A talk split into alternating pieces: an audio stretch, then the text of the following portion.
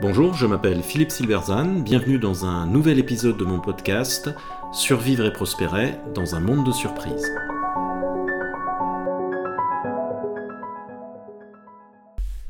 Et si la clé du changement c'était l'amour, la leçon de management de Philippe Etchebest.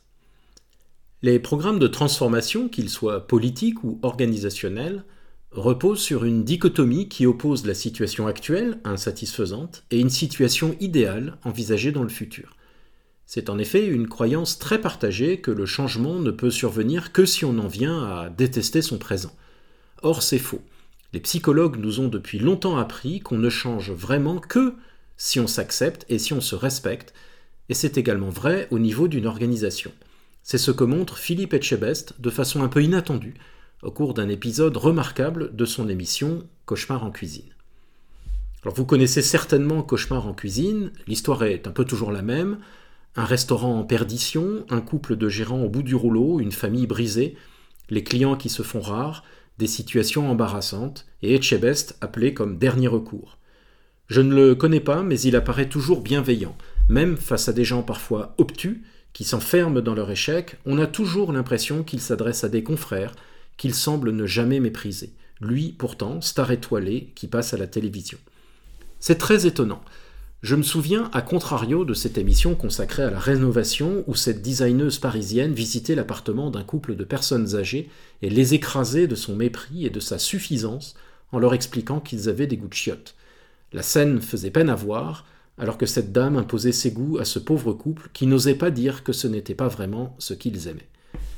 Rien de tout cela avec Etchebest. On sent avec lui qu'il existe une grande famille, les cuisiniers, et que tout le monde y est bienvenu et respecté, quelle que soit la situation dans laquelle on est, star ou restaurateur de province. Il s'adresse à des égaux, on le sent vraiment et c'est important. Or donc nous voilà avec un épisode particulièrement intéressant. Voici donc un restaurant tenu par un couple, Pascal et Marie-Claude. L'histoire est familière, de moins en moins de clients. Elle et lui s'engueulent pendant le service parce que rien ne va. Alors que l'affaire se détricote, on mégote sur la qualité, on commence à avoir des salades de légumes en boîte. Etchebest comprend très vite que la clé, c'est que Pascal refuse de voir la réalité en face, mais il a un mal de chien à le changer. Il organise donc une réunion de la dernière chance au coin du feu. Etchebest, c'est un rugbyman. Il sait, ou du moins il croit, qu'en mettant Pascal face à la réalité, celui-ci va craquer.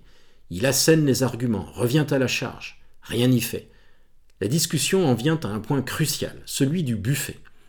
En effet, Pascal s'obstine à vouloir faire du buffet le centre de son offre, alors que Marie-Claude propose depuis longtemps de faire des formules. On est dans des questions stratégiques profondes. Le buffet est de plus en plus minable, mais Pascal s'obstine.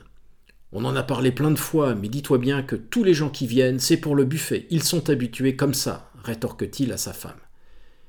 Etchebest pète littéralement un câble. En vérité, Pascal, des clients, t'en as plus. Pascal n'a plus de clients, mais s'inquiète de leur réaction s'il supprime le buffet. Etchebest est désarçonné, ça se voit, mais il repart à la charge. Avec quoi? Avec des faits, et plus précisément des chiffres. Avec une tablette, il montre l'encours bancaire du restaurant. Il y a trois chiffres, trois seulement, et c'est sans appel. Dans trois mois, le restaurant est à moins 4000 euros, limite du découvert autorisé, et c'est la cessation de paiement. Au moins, avec les chiffres, personne ne peut discuter. Ça devrait convaincre Pascal. Mais non. Je m'étonne. Je ne pensais pas que dans trois mois on allait au crash. Je pense toujours que ça va repartir. Je suis optimiste, dit-il. Là, on sent Etchebest au bout du rouleau. Il faut attendre quoi pour que tu réagisses? En voix off, il confie au spectateur C'est dingue. Pascal refuse de voir la réalité en face.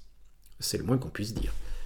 Alors il tente une dernière chose. Il montre à Pascal une interview de Marie-Claude réalisée un peu avant. Elle a les traits tirés, elle est elle aussi au bout du rouleau. Que dit-elle?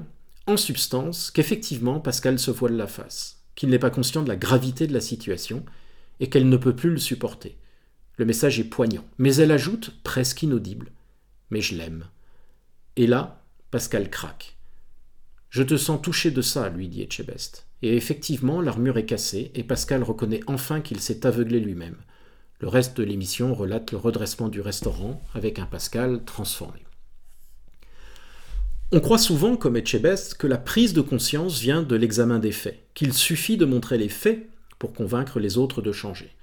C'est oublier que nous avons une incroyable capacité à travestir la réalité quand les faits nous dérangent. Quand les admettre remettrait en question notre identité même. Montrer les faits à Pascal, c'est lui mettre littéralement le nez dans son caca pour lui faire reconnaître qu'il gère son restaurant comme un abruti. C'est l'humilier. Mais pire que ça, c'est attaquer son modèle mental de restaurateur qui connaît son métier, modèle qu'il s'est construit au fil des années en dépit des faits. La réaction immunitaire qui se déclenche est naturelle, c'est un mécanisme de protection. Que le modèle saute et c'est Pascal qui est détruit. Ce qui marche ici n'est pas la présentation des faits, c'est une déclaration d'amour. Mais je l'aime. Tout est dans le mais. Marie-Claude, qui depuis longtemps a tout compris, ne concède rien. Oui, il se comporte comme un abruti, mais elle l'aime. Le modèle dès lors peut sauter, mais Pascal ne sera pas détruit, il sera en sécurité car lui qui était le dos au mur, eh bien elle lui offre une porte de sortie. Ce passage, c'est de la grande télévision.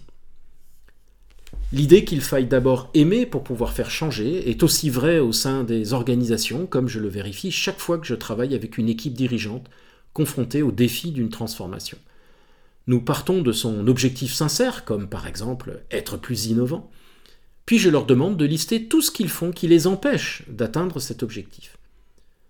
Par exemple, dans cette entreprise, on a tendance à recruter des profils très semblables. Or, on sait qu'un manque de diversité est un frein à l'innovation. Donc, ils s'attendaient à ce que je leur fasse des reproches à ce sujet. Mais la similarité des profils explique aussi pourquoi l'entreprise, dans un secteur manufacturier très concurrentiel, atteint de hauts niveaux d'excellence opérationnelle. Un nouveau venu est rapidement intégré, la communication est facile, etc.